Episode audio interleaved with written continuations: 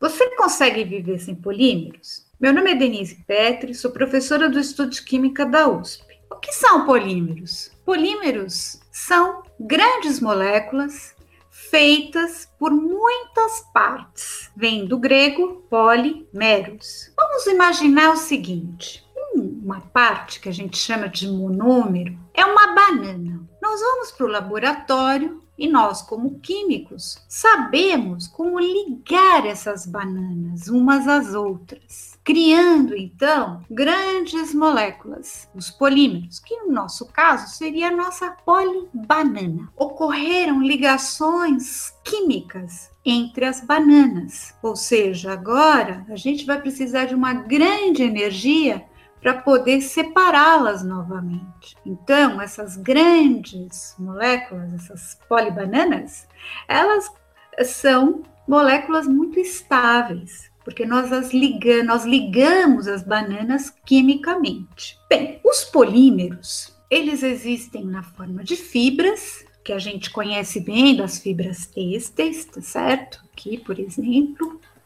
os plásticos que estão presentes na nossa vida de diversas formas, e é nesse tema que nós uh, vamos trabalhar hoje a nossa conversa e na forma de elastômeros, né? Os pneus, as borrachas, que também tem muita uh, aplicação na nossa vida do dia a dia. Bem, desde que nós nascemos, nós temos contato com os polímeros. Por exemplo, a mamadeira, ela pode ser de policarbonato, pode ser de polipropileno, o bico é de silicone, a tampa de polipropileno.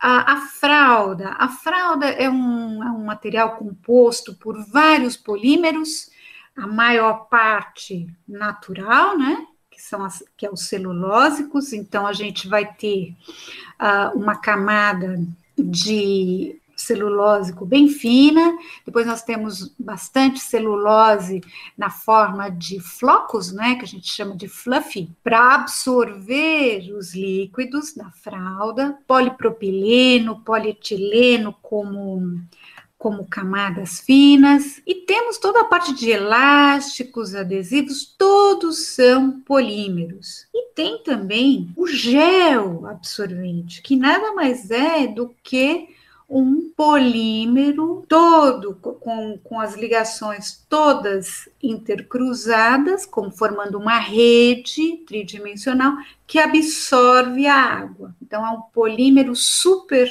absorvente. Bem, a humanidade, ela está em contato com os polímeros naturais desde muito tempo, né? Seja através da lã, madeira, borracha natural, ah, entre outros, né? Tem várias gomas que são extraídas, que já eram extraídas na antiguidade, que tinham bastante utilidade. Os polímeros, como a gente conhece no dia a dia, a maioria são plásticos. Eles se chamam plásticos porque vem da palavra grega plasticos, que significa que pode ser moldado, ou seja, sua forma pode ser alterada. Então, eles são leves, são moldáveis, o que é fantástico, porque a gente pode desenhar o modelo que nós queremos, a arquitetura que nós queremos, né? Todas as impressoras 3D comuns no mercado usam plásticos, usam filamentos plásticos de ABS, nylon, PLA, né, ácido polilático, ou seja, nós vemos cada vez mais aplicações dos chamados plásticos. Eles são muito versáteis no sentido de que, por exemplo,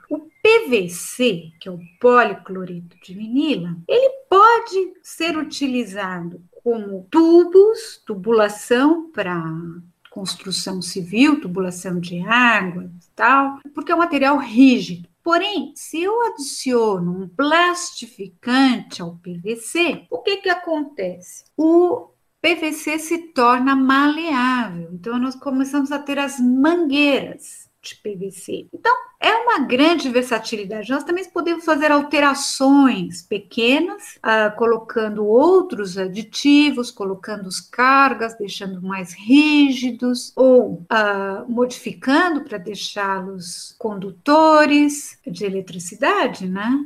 Então, que é uma classe muito especial dos polímeros, os polímeros condutores. Então, eles são materiais realmente muito versáteis. Nós podemos ir para o laboratório criar diferentes categorias de polímeros. E principalmente, eles representam aí um custo-benefício fantástico, porque a maioria dos monômeros eles vêm da indústria petroquímica que produz em larga escala, então o custo para uma grande produção cai muito, tá certo? Fora que não sofre corrosão, o fato de ser leve no transporte, ele fica mais barato transportar uma carga mais leve. Então, há uma série de, de, de benefícios quando se sai de materiais mais pesados, como vidro, ou materiais que sofrem corrosão, como os metais, para os polímeros. E nós podemos produzir em altíssima escala. Eu queria conversar com vocês um pouquinho sobre alguns marcos na história dos polímeros, aonde que os polímeros começaram a ganhar impacto e, e até onde a gente a gente vai com eles, não é? Quer saber qual a história que a Denise vai contar, então corre para o canal no YouTube do Instituto de Química da USP e confere na íntegra a palestra completa. Meu nome é Tawane, eu sou editora do Química é Vida e obrigada por ter escutado até aqui.